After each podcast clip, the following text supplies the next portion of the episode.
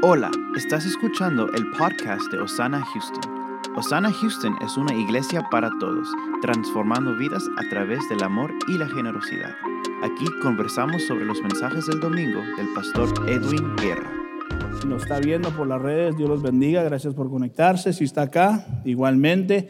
Hoy vamos a seguir en la semana número 4 de la serie de Yo Soy y estamos viendo esta semana la búsqueda de la santidad y voy a comenzar haciéndoles una pregunta. ¿Ha habido alguna vez en su vida donde el Espíritu Santo de Dios a través de su palabra le haya revelado o le haya ah, despertado que usted es un pecador? ¿Le hay alguna vez revelado la palabra de Dios que usted ha quebrantado las leyes de Dios? Ahora, quiero que pensemos en esto un poquito, porque es importante llegar al entendimiento de cómo estamos para poder nosotros de verdad servir a Dios mejor. Si somos honestos aquí, todos aquí podemos reconocer que algún momento de nuestra vida hemos dicho alguna mentira. Y si alguien aquí dice que no, usted ya mintió. Si algún momento también usted tal vez robó algo. Y escuche, no importa el valor de lo que haya sido, simple y sencillamente quebrantamos uno de los mandamientos. Otro mandamiento es no cometas adulterio. Y por favor no se apresure a decir, no, no, no, ese mandamiento yo no lo he quebrado. Porque Jesús dijo, si miras a una mujer con lujuria, ya cometiste, ¿qué dice?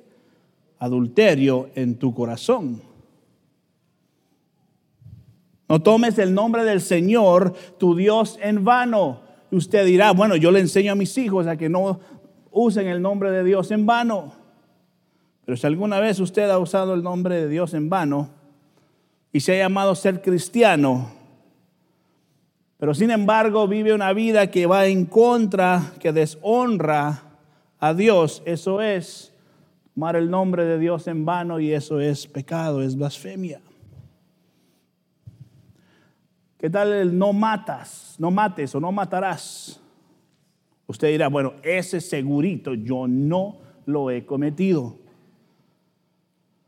Pero las escrituras nos dicen que si usted odia a alguien, usted ha cometido un asesinato. Primero de Juan 3:15 dice lo siguiente, todo el que odia a un hermano en el fondo de su corazón es un que dice asesino.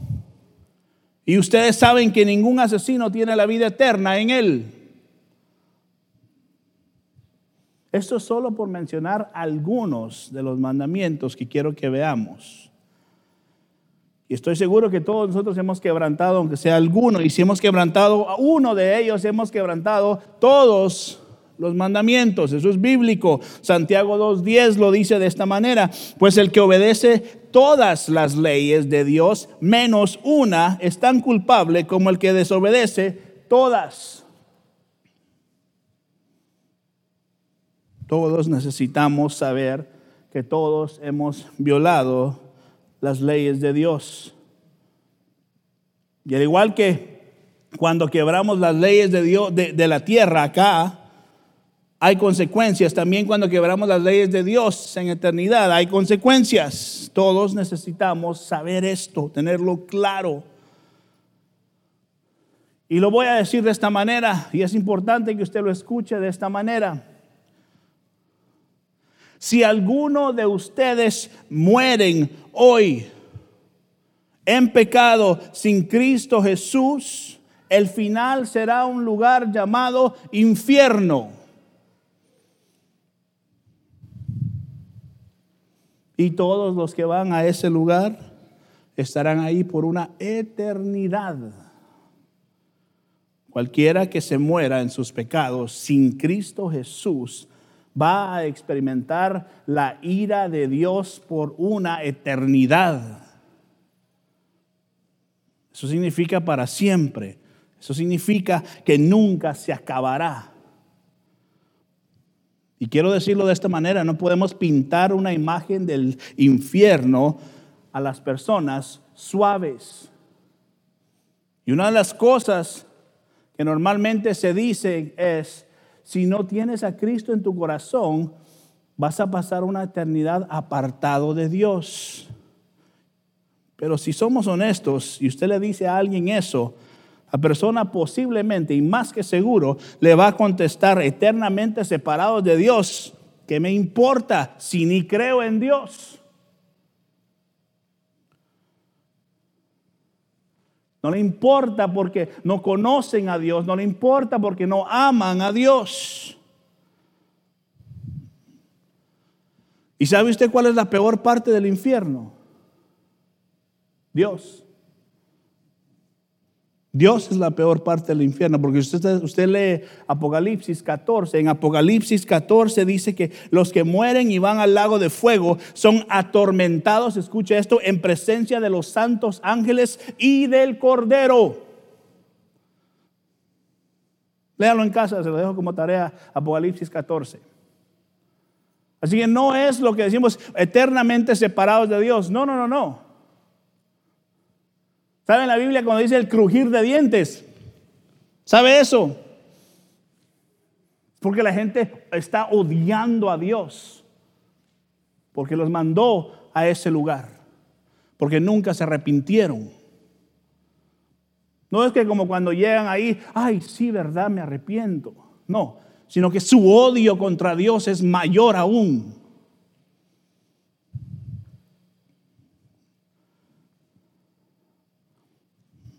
Ahora, sé que no es el mejor comienzo para un mensaje y no están tan alegres como deberían de estar tal vez, pero estas son buenas noticias.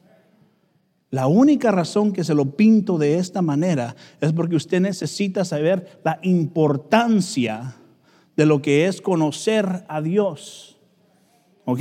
Y le pinto de esta manera para que usted vea lo hermoso que es la cruz de Cristo Jesús. Que mereciendo eso nosotros, Él dio su vida por pecadores. Si puede entender la importancia de esto en su vida. Dios abrió un camino de escape. Dios nos dio un camino para que nosotros no, no tuviéramos que pagar la ira justa de Dios. Porque justamente merecemos la ira de Dios. Pero Dios envió a Jesús a esta tierra a vivir una vida perfecta, que le tomó 33 años vivirla Cumplió todas las leyes del Antiguo Testamento, los diez mandamientos y 600 y algo más de reglas que necesitaba cumplir. Jesús lo vivió perfectamente. Jesús ahora tomó la ira de Dios en nuestro lugar para que usted y yo tuviéramos una vida eterna con Él. Jesús resucita al tercer día. Jesús vence la muerte, Jesús vence la tumba, Jesús vence el infierno mismo. Amén. Cuidado con lo que aplaude porque esto es para usted, ¿o yo? Y la única manera que sabemos cómo escapar de la ira de Dios y cómo estar seguros en nuestra eternidad es arrepintiéndonos de nuestros pecados. Es reconociendo que soy un pecador y necesito arrepentirme. Depositando en fe toda mi confianza en Cristo Jesús. Gálatas capítulo 2 dice esto, verso 16, sin embargo, sabemos que una persona es declarada justa ante Dios, ¿por qué dice? Por la fe en Jesucristo y no por la obediencia a la ley. Y dice, nosotros hemos creído en Jesús para poder ser, que dice, declarados justos ante Dios por causa de nuestra fe en Cristo. Y no porque hayamos obedecido la ley, pues nadie jamás será declarado justo ante Dios mediante la obediencia de la ley. Déjeme decirle esto, si en alguna manera usted está viviendo una vida de pecado, un pecado habitual, que es continuamente el mismo pecado, cualquiera que sea ese pecado, usted necesita saber que no hay lugar en el cielo para eso. Aunque usted crea, Dios me ama, Dios me entiende, no soy perfecto, lo siento mucho, no hay lugar en el cielo para eso. Y si alguien está viviendo de esa manera, escuche esto, tiene que arrepentirse. Si usted está pecando continuamente, tiene que arrepentirse. No importa el tamaño de su pecado, entienda, tiene que arrepentirse. Estamos hablando de la búsqueda hacia la santidad. Esto quiere decir que Dios pide de nosotros santidad. Usted dirá, ay, qué imposible lo que nos está diciendo. No es imposible porque bíblicamente Dios nos dio la manera de hacerlo. La razón que se ve imposible es porque no pasamos tiempo en esto.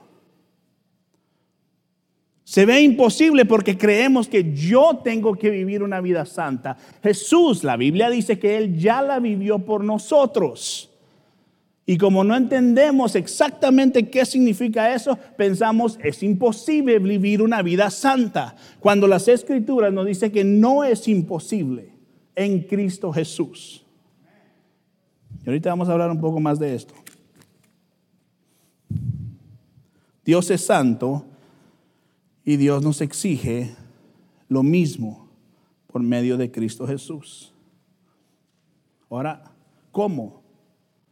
¿Cómo yo puedo vivir una vida santa? Número uno, arrepiéntase. Arrepiéntase.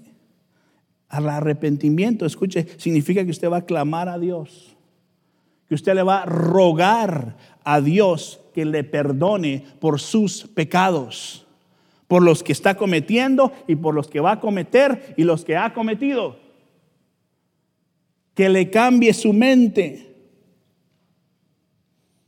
Déjeme darle la definición de lo que es eh, el arrepentimiento. El arrepentimiento significa que estamos experimentando un cambio mental. Y ahora vamos a ver a Dios como Dios verdadero, sobre todo en mi vida, y voy a poder darle mi adoración, mi alabanza y toda mi obediencia. Toda mi obediencia.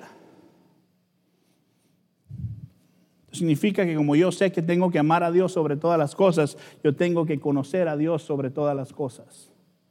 ¿Y cómo conocemos a Dios sobre todas las cosas? ¿Cómo conocemos a Dios? Es que sí sabemos la respuesta. Sí sabemos la respuesta. Lo difícil es que no hacemos lo que sabemos que tenemos que hacer. ¿Por qué no hacemos lo que sabemos que tenemos que hacer? Porque no conocemos a Dios. Porque al conocer a Dios supiéramos qué tan bueno Él es con nosotros y qué tan malos nosotros somos ante Él. No se trata, escuche esto, de tener una conciencia culpable o sentirse avergonzado, porque todo el mundo puede tener eso.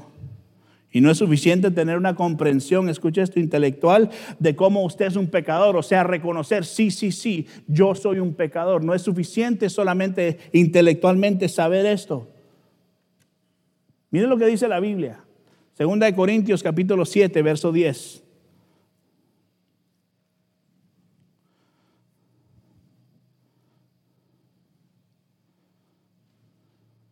Segunda Corintios capítulo 7, verso 10 dice, pues la clase de tristeza que Dios desea, escuche lo que estamos leyendo, la clase de tristeza que Dios desea que suframos nos aleja del pecado y trae como resultado que dice salvación. O sea, usted reconoce su estado, se humilla ante Dios y reconoce soy un pecador, necesito perdón de Dios.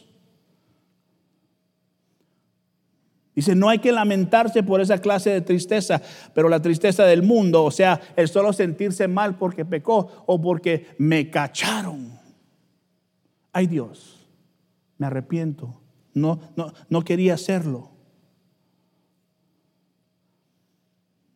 Pero la tristeza del mundo, dice, a la cual le falta arrepentimiento, resulta en muerte espiritual.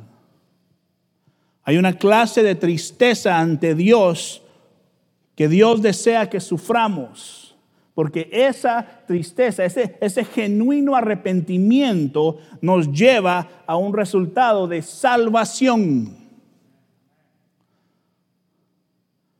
Así que no es suficiente sentirse mal por las cosas. Tiene que haber convicción de su estado que lo lleva al arrepentimiento. Amén. El arrepentimiento es lo que usted y yo necesitamos. En la búsqueda, escuche esto, de la santidad debo de amar a Dios con todo mi corazón, con toda mi alma, con toda mi mente y con todas mis fuerzas.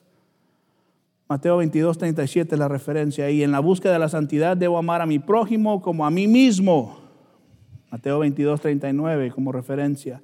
En la búsqueda de la santidad debo hacer todas las cosas sin murmurar o quejarme. Filipenses 2.14. Ay, otra vez a la iglesia, por Dios. Ay, quieren que sirva y que venga temprano para servir. Ah, que molestan estos de la iglesia. Ay, hay que ir a orar por tal. Oh, hay que ir a hacer esto. Ay, mire, mejor no haga nada.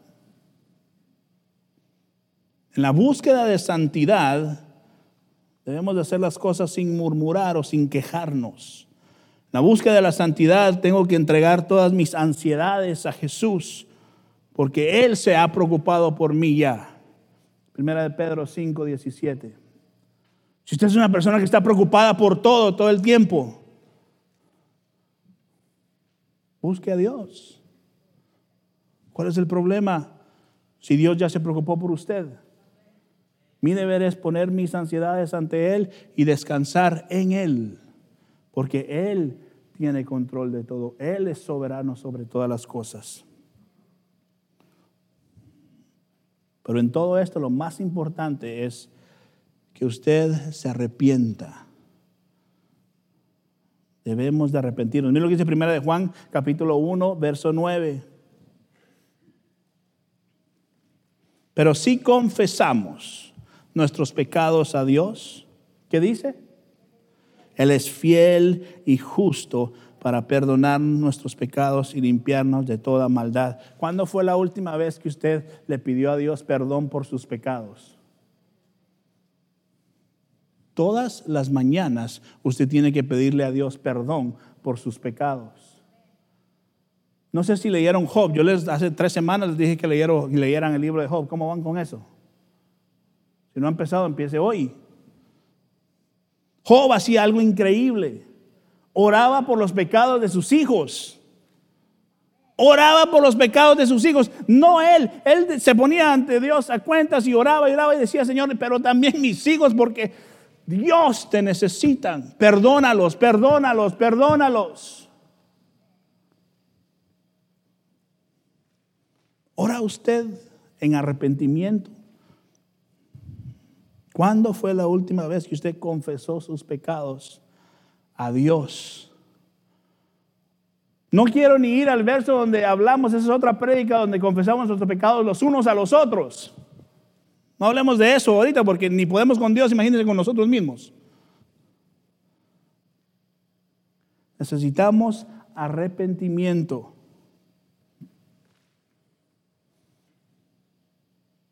Ya termino con esto. Entonces, ¿es esto posible?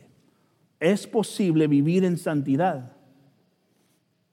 ¿Puedo vivir una vida santa ante los ojos de Dios? Déjeme decirle y leerle aquí. ¿Qué tan seguro y qué tan posible es esto? Para que usted no lo vea imposible, porque lo vemos imposible y como ya lo dije, porque lo vemos en nuestras propias fuerzas y porque no conocemos a Dios y porque no pasamos tiempo con Dios. Pero en Cristo Jesús, miren lo que dice Efesios capítulo 1, versos 4 y 5. Incluso dice, antes de haber hecho el mundo. Puede tomar una pausa y pensar en eso un segundo. Antes de haber hecho Dios el mundo, las estrellas, las galaxias, este planeta, las montañas, los ríos, los árboles, todo lo que usted mira, las aves, los peces, todo lo que usted ve y lo que no conocemos. Antes de que Dios hiciera eso, dice, Dios nos amó. Y no solo nos amó, sino que dijo, y nos eligió en Cristo, eso es por fe, para que seamos, ¿qué dice? Dígalo usted, por favor, para que seamos qué? E intachable a sus ojos. A sus ojos. ¿Sabe qué significa ser santo? Significa ser apartado. Aléjese de la gente que le hace que usted se mantenga en pecado. Pero es que es mi tío, aléjese del tío. Es que es mi primo, aléjese del primo. Es que es mi hermano, aléjese de su hermano. Escuche por favor. Si algo o alguien lo lleva a pecar, aléjese para estar apartado de eso. Y acérquese a Cristo Jesús. Porque Dios, antes de la fundación del mundo, dice, nos eligió en Cristo para que seamos santos, e intachable a sus ojos. Verso 5. Dios, ¿quién dice que decidió esto?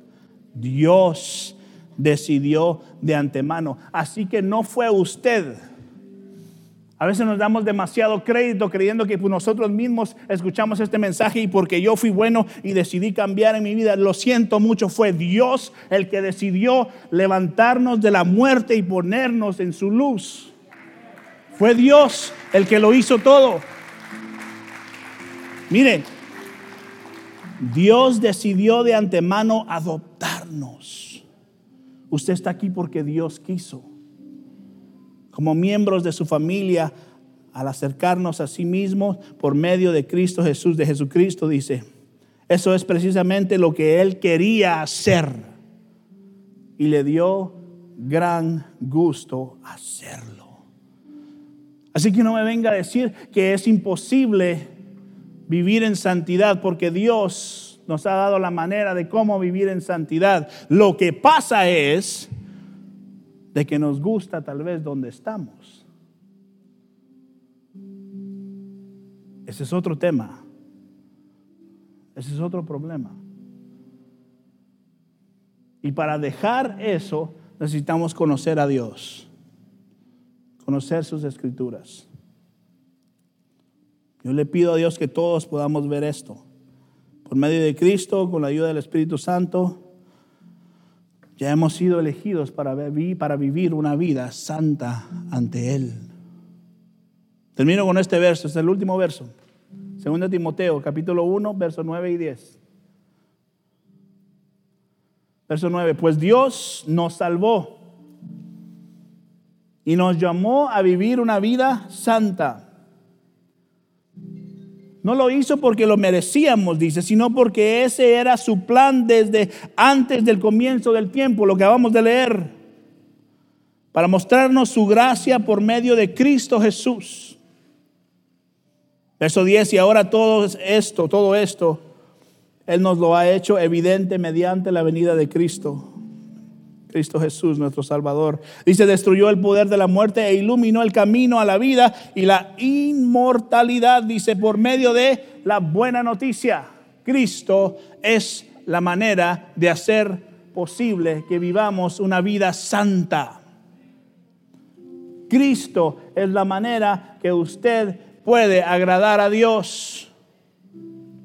Desde antes de la fundación del mundo, él ya había preparado que usted viviera una vida santa. Así lo quiso Él. Muchas gracias por escuchar el podcast de Osana Houston. Si tiene alguna pregunta o petición de oración, no dude en enviarnos un correo electrónico a info at Síganos en Facebook e Instagram at Osana Houston.